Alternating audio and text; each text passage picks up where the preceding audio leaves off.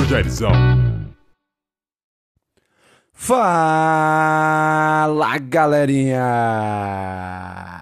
Beleza, meu povo? Eu voltei, pois é, estou de volta com o podcast do professor Jairzão, pessoal. É, os últimos episódios aí foram em agosto de 2021. Professor, mas por que você parou? As aulas presenciais voltaram, né, pessoal? Aí professor ficou assim, meio sem tempo para poder gravar. Porém, diante dos acontecimentos recentes e diante dos pedidos dos meus queridos alunos, ex-alunos e acompanhantes do podcast, eu resolvi gravar esse episódio tentando, será uma tentativa de te explicar melhor, de te dar uma visão mais precisa sobre o que está acontecendo na Ucrânia. Que treta é essa? Que berimbolo é esse? Que embrólio é esse? Rússia, Ucrânia, Ocidente, OTAN, União Europeia, como que essas coisas se relacionam, pessoal. Então a minha tentativa é demonstrar para você como que está rolando, por que está rolando a crise na Ucrânia, que não é nova, tá? Eu já começo dizendo para você assim, ó, não é nova, ela não é da semana passada, ela não começou semana passada. Então vamos lá. Eu vou listar para vocês alguns pontos, tá? Importantes aí para gente, a gente debater, ok? O primeiro ponto importante para você entender a, a, a, questão da Ucrânia, da Rússia e toda essa treta é uma questão histórica. Pessoas do meu coração, não percam da mente de vocês que todo esse leste da Europa, abarcando a Ucrânia inclusive, é, fez parte ou foi área de influência da União Soviética, pessoal né, a União Soviética mandou na bagaça toda ali por muito tempo. Pensem que a União Soviética ela vai nascer nos anos 20 e ela vai ser desmembrada no início dos anos 90. Então, boa parte do século XX, toda essa porção leste da Europa era composta pela União Soviética, e se não era, tinha uma influência, eram satélites da União Soviética. E quem era? Quem era o coração pulsante dessa União Soviética? A Rússia. É óbvio, né? A, a, Rússia, a cultura russa, ela vai acabar se espalhando bastante pela área da extinta União Soviética. Então, essa é a primeira coisa que a gente tem que entender: esse passado de União Soviética no leste europeu. Beleza? Tranquilo? Na boa? Vamos lá. Segundo ponto, vai passar carro aqui, tá, pessoal? Vai passar carro, vai ter barulho de carro aqui, o negócio é no improviso, tá? É, segundo ponto importante essa influência da União Soviética é, da, é, e da Rússia, né? Da União Soviética e, consequentemente, da Rússia, ela é muito observada na Ucrânia. É evidente que os ucranianos eles têm uma cultura própria e muito rica, diga-se de passagem, né? É, para quem não sabe, para quem me acompanha só no podcast, eu sou de Curitiba, sou do Paraná. E nós temos, por exemplo, aqui no Paraná, cidades de muita influência de cultura ucraniana, Prudentópolis, a própria Curitiba aqui tem muitos descendentes de imigrantes ucranianos. A Ucrânia tem toda uma cultura muito rica, uma história muito rica, mas é inegável que a influência russa no país ela é muito grande. Então, por exemplo, vamos pensar agora, imagine um quadrado. Imagine agora. Imagine um quadrado. Estão imaginando um quadrado? Agora vamos pensar assim, ó. Pensa a esquerda do quadrado, né? o oeste. Esquerda do quadrado, tá? O oeste. Essa área, onde inclusive está Kiev, né, a capital da Ucrânia, é uma área, pessoal, que eles têm uma ideia mais, digamos assim, ocidental. Né? Eles têm uma proximidade maior ali com a questão do Ocidente com a União Europeia, com os países mais tradicionais ali da Europa, com a OTAN, que vocês já vão saber o que é, calma, já vamos chegar lá. O outro lado do quadrado, que seria essa porção leste da Ucrânia, ali a influência russa é muito grande, inclusive até na língua. Né, nessas regiões ali do leste ucraniano, né, na direita do nosso quadrado, que eu pedi para vocês imaginarem, é, uma parte considerável da população fala russo. Eles falam russo, pessoal. ok? Então, por exemplo, é nessa região que você vai encontrar, no leste da Ucrânia, é, duas partes da Ucrânia ali muito famosas aí nos, nas últimas semanas, que é Donetsk e Lugansk. Nessas cidades existem movimentos pró-Rússia muito fortes. São movimentos separatistas, é isso mesmo.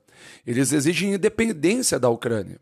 Eles não querem ser Ucrânia, entende? E obviamente que recebem apoio russo, eles têm uma proximidade maior com a Rússia, uma proximidade linguística com a Rússia, entende?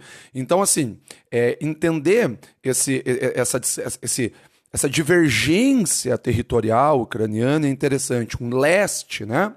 É, com uma influência russa gigante, e um oeste né, Kiev ali, mais próxima da Europa Ocidental, né, da Europa mais tradicional, ok? Então fiquem atentos a essas palavras, né, Donetsk, Lugansk, Donbas, o que, que é Donbas, que está todo mundo falando?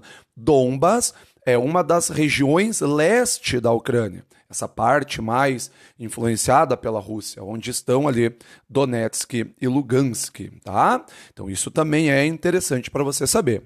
Agora vamos lá. Terceiro ponto, dita toda essa influência russa na Ucrânia, né? Terceiro ponto, enigmático Vladimir Putin. Esse cara, o que, que ele quer com a Ucrânia, pessoal? O que, que ele quer com a Ucrânia, pessoal? Que, que o Vladimir Putin quer com a Ucrânia? Então vamos entender, tá? Vladimir Putin, presidente da Rússia. Eu chamo ele de dono da Rússia. Ele é o dono da Rússia desde os anos, dos, dos anos 2000. Tem episódio aqui no podcast, se você pesquisar, falando do Putin, falando da Rússia. Ele, ele, ele comanda a Rússia desde os anos 2000. Teve um tempo ali que ele não era presidente, mas era ele que mandava, né? A gente não é trouxa. Ele é dono da Rússia desde os anos 2000. Recentemente ele aprovou uma lei é, que vai permitir que ele governe até 2036, é isso que você está escutando, até 2036. Se der tudo certo para ele, ele governar até 2036, ele vai governar mais tempo que o Stalin, né, da extinta União Soviética. Ele era ex, é, sim, ex-espião lá da KGB, é, trabalhou na, na, na, na Alemanha oriental ali na época que as Alemanhas eram divididas, né, em Alemanha oriental e ocidental. Então o cara tem toda uma história aí, tá? Não era o James Bond, tá? Quando a gente fala assim, nossa, o cara era ex-espião da KGB, a galera imagina meio assim, né, aquele inimigo do James Bond, aquele russo MacGyver, né? Não, pessoal, não é, não é, não é bem assim como aparece no filme, mas o cara tava envolvido lá nas tretas da Guerra Fria, sabe? Então o que, que eu quero dizer para vocês? O Putin, gente, ele foi formado com essa não aversão, mas com essa desconfiança do Ocidente. Ele vem da Guerra Fria. Ele é filho da Guerra Fria. Então ele vem com aquela coisa, né? O Ocidente quer enfraquecer a Rússia. O Ocidente quer ameaçar a Rússia. Vocês entendem? Isso está incutido na cabeça dele. E desde que ele assumiu o poder na Rússia, no ano 2000, ele, ele, ele é bem claro. Ele diz: ó, se vocês, Ocidente, Estados Unidos, OTAN, União Europeia, já vou falar da OTAN, vierem me ameaçar, eu não vou ficar quieto. Eu vou responder. Por quê? Porque ele foi criado nesse ambiente, pessoal, tá? Então vamos lá. Putin, ele nunca escondeu, ele nunca escondeu que expansão territorial não é ruim. Ele nunca escondeu isso. Até porque ele já, ele já surrupiou uma parte da Ucrânia. Vocês veem, essa questão não é nova. Em 2014, em 2014, pessoal, o Putin anexou a Crimeia, que era uma parte da Ucrânia, tá? Por quê? Motivos semelhantes ao de hoje. Lá em 2014 tinha toda uma, uma atmosfera né, da Ucrânia possivelmente entrando na União Europeia. Isso desagradou o Putin. Né? O que, que o Putin fez? Teve toda uma história por trás ali, mas foi um, um, um start para ele. Opa! Opa, ó o Ocidente me pentelhando. Ele vai lá e anexa a Crimeia. Hoje a Crimeia é vista já como território russo, tem até ponte ligando a Crimeia à Rússia. Né? Então veja, essa questão da Ucrânia não é de hoje. E o Putin ele nunca escondeu essa, essa, essa gana por expansão territorial. Então tem essa questão territorial, de expansão. E por que Ucrânia?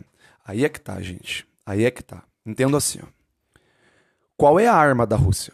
Vocês sabem qual é a arma da Rússia? A Rússia tem um arsenal nuclear gigante, enorme. Isso é, é, é o país que mais tem ogiva nuclear no mundo. Sim, é a Rússia. Mas assim, gente, a maior arma da Rússia é o gás natural. A Rússia abastece a Europa com gás natural. Para que, que o gás natural é usado na Europa? Calefação. Os caras congelam, tá? Se não tiver gás natural na Europa. Não é que nem no Brasil, que faz zero grau, você põe sete edredom, fica só com uma narina de fora e dorme. Não. Lá é menos 20, menos 30. Então tem que ter calefação. E o gás natural é usado para calefação. E quem que abastece a Europa com gás natural? Rússia. A Ucrânia, ela é ponto de passagem de gás natural russo para o resto da Europa. Tem essa questão mineral também, tá? A Ucrânia é ponto de passagem do gás russo para a Europa. Então o Putin já fica desconfiado quando a galera, né, quando o Ocidente ali quer trazer a Ucrânia para o seu lado. Putin, ó, e aí, como é que vai ficar meus gasodutos aqui? Né, será que os caras não vão mexer no meu vespeiro? Não vão mexer no meu quintal? Então a Ucrânia é passagem do, de gasodutos russos. E aí é que tá, né, gente? A Ucrânia tem recurso mineral pra caramba, galera. Uhum. A Ucrânia tem urânio, tem titânio, tem mercúrio. E olha, eu posso ficar citando aqui até amanhã. Então, sabe assim, pessoal? Sabe ter a Ucrânia ali sob domínio, mineralmente falando, não é ruim, tá? Beleza? Então, a Ucrânia ela é geopoliticamente extremamente estratégica para a Rússia. A Ucrânia ela é como se fosse uma fronteira entre a Europa influenciada pela Rússia e a Europa influenciada pelo Ocidente. E aí tem a questão do gás, tem questão mineral, por isso que o Putin, pessoal, ele não admite, ele não admite essa aproximação da Ucrânia com o Ocidente. Beleza? Tem uma série de, de fatores aí também, de promessas não cumpridas, de ambas as partes. Né? Quando a Guerra Fria acabou, por exemplo, lá no final da Guerra Fria, é, o Ocidente se comprometeu a não meter o bedelho nessas áreas de influência da Rússia, Ucrânia, é, Bielorrússia, é, Estônia, Letônia, Lituânia, né, essa, essa área de influência da Rússia. E o Ocidente não, não, não cumpriu essa promessa. Tá? Não cumpriu essa promessa. A Rússia também não cumpriu promessas, sabe? Porque quando a Guerra Fria acabou, tinha um monte de arma nuclear na Ucrânia. Essas armas nucleares que estavam na Ucrânia foram para a Rússia. Seguiram para a Rússia. E a Rússia se comprometeu a não é, é, é, mexer com a soberania ucraniana. Não cumpriu também. Então, assim, é um conflito, é uma treta com uma série de promessas não cumpridas de ambas as partes. Então vamos recapitular, vamos recapitular. Tem a questão histórica, soviética, de influência russa, principalmente no leste ucraniano, onde a língua russa é falada, inclusive. Tem o Vladimir Putin, que é um cara bastante complexo de se entender, que cresceu né, com essa oposição ao Ocidente, querendo sempre né, é, é, enfraquecer a Rússia e a Ucrânia é um ponto estratégico nessa divisão né, da Europa russa com a Europa ocidental. Tem a questão do gás natural, tem os minérios ucranianos que o, não, é, o Putin não admite, mas obviamente são interessantes para ele, entende? E é aí que vai entrar a Ucrânia.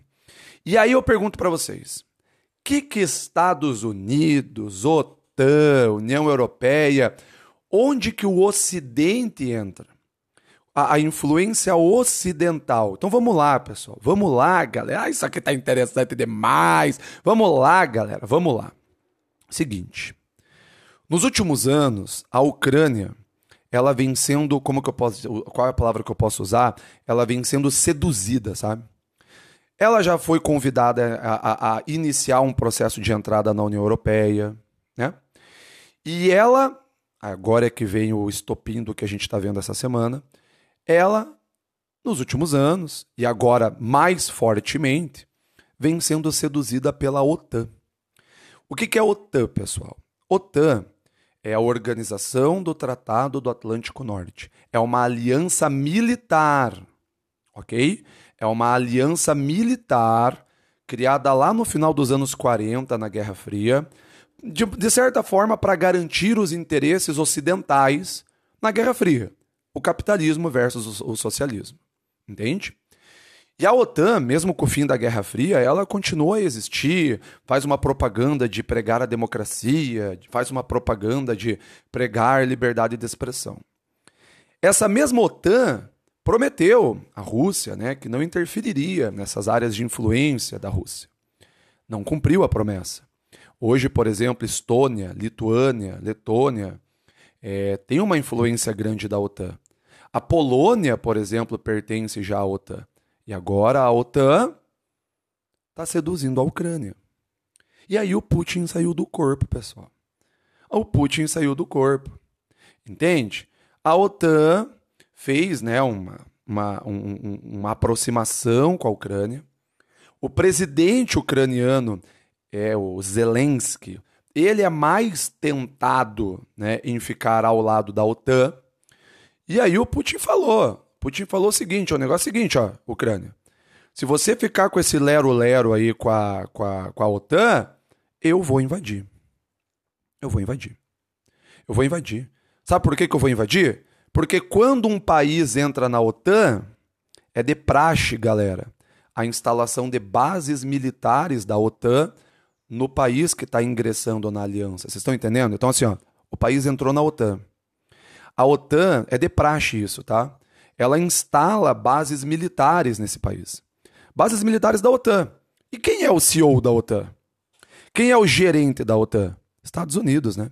Então o que, que o Putin está alegando? Ele está falando assim: pô, mano, vocês vão chegar na minha cara e vão instalar base militar?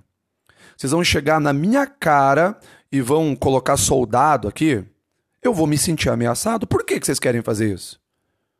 Imagine eu, Putin, indo lá no México, indo lá no Canadá e colocando base militar russa no México e no Canadá. E aí, Estados Unidos? Ia estar tá tudo normal para você? Ia estar tá tudo bem para você? Não ia, né? Então por que, que vocês estão fazendo isso aqui? Por que, que vocês estão trazendo questões militares aqui para a Ucrânia? Se essa aproximação da Ucrânia com a OTAN seguir, eu vou invadir eu vou iniciar um processo de invasão. E aí, pessoal? E aí o quê? E aí deu merda, né? E aí deu merda, né, pessoal? Essa semana eu já tinha falado isso há muito tempo, que me perguntavam: "E aí, professor, vai ter invasão?" Eu respondia veementemente que ia, porque o Putin é o seguinte, pessoal, o Putin ele é um líder, ele é um cara meio diferente aí, sabe? O Putin ele, é, ele, ele, ele, ele faz, sabe? Ele fala e ele vai pra porrada. Entende? É, é, e é isso que o torna até certo ponto popular na Rússia, porque ele realmente passa essa imagem para o russo, né? De defender os interesses da Rússia. Claro que tem muita gente que não gosta dele, tem gente que gosta dele na Rússia, né? Como sempre, mas ele passa essa imagem de guardião dos interesses russos, entendeu? Não leva desaforo para casa, não aceita possíveis ameaças. Só que a grande questão é a seguinte: Todos esperavam, inclusive eu, uma invasão russa mais concentrada no leste da Ucrânia. Por que mais concentrada no leste da Ucrânia? Vocês lembram do início do, do episódio? O leste da Ucrânia tem uma, uma, uma influência russa, até linguística, muito grande. Só que não foi isso que aconteceu. Se você pegar um mapa dos ataques russos aí, ontem, antes de ontem, pegam a Ucrânia inteira inclusive a capital Donetsk, a capital, desculpa, Kiev, inclusive a capital Kiev. Aí a gente já para para pensar, pô, mas a Ucrânia inteira, Putin, o que você tá querendo, cara? Né? Porque até na minha cabeça ele ia ficar mais restrito naquela porção leste.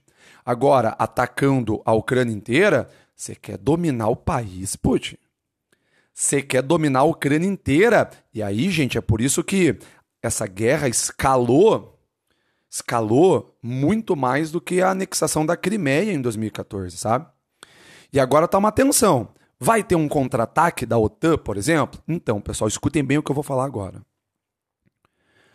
Se o Putin se manter na Ucrânia, se o Putin se manter na Ucrânia e que Deus proteja os ucranianos neste momento, eu acho que a OTAN não vai chegar com os dois pés no peito. Eu acho que vai ficar na questão das sanções, né? O que, que são sanções? São processos de isolamento de um país, né? A galera vai tentar isolar a Rússia, o que é difícil, né? Porque a Europa depende do gás russo. Olha que contradição. Olha que, né, paradoxo louco.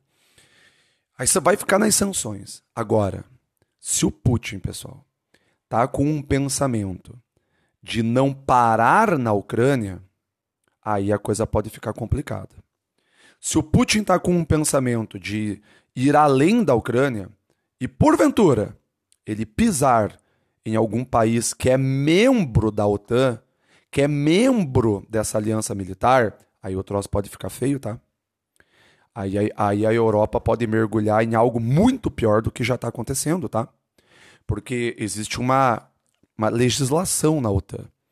Existe um artigo na OTAN, que é o artigo 5, se não me falha a memória, que diz assim: qualquer ataque militar contra um membro da OTAN é um ataque contra todos. Aí vem Estados Unidos, vem toda uma galera, vem toda uma catrefa, tá? Aí o troço pode ficar feio. Professor, então assim, você acha que se ele ficar só na Ucrânia, os ucranianos meio que estão abandonados? Olha, gente meio que estão abandonados, tá? Claro que a Europa, Estados Unidos, OTAN vai pressionar, vai enviar tropa para a fronteira, vai enviar ajuda humanitária. Só que a gente vai ver, infelizmente, muitas mortes de ucranianos, muita destruição, que eu digo de infraestrutura, que é o que a gente já está vendo, né? A Rússia já dominou por exemplo, Chernobyl, né, a famosa Chernobyl. A Rússia já dominou um aeroporto muito importante próximo da capital Kiev, um aeroporto internacional. Então parece que as peças de xadrez ali, elas estão se movendo para uma dominação do país. O que me surpreendeu, porque eu achava que a, a, a questão ficaria restrita mais ali ao leste da Europa, tá, pessoal? Então vocês entendem esses pontos? Isso ficou claro para vocês? Porque daí a pergunta que agora muita gente está se fazendo assim é: tá, professor, e o Brasil? Ai, meu Deus do céu, eu sou, res... eu sou reservista, professor, eu, eu servi o exército, eu vou ter que ir para guerra. Claro que não, gente. Claro que não, pessoal. Pelo amor da mãe do guarda rodoviário.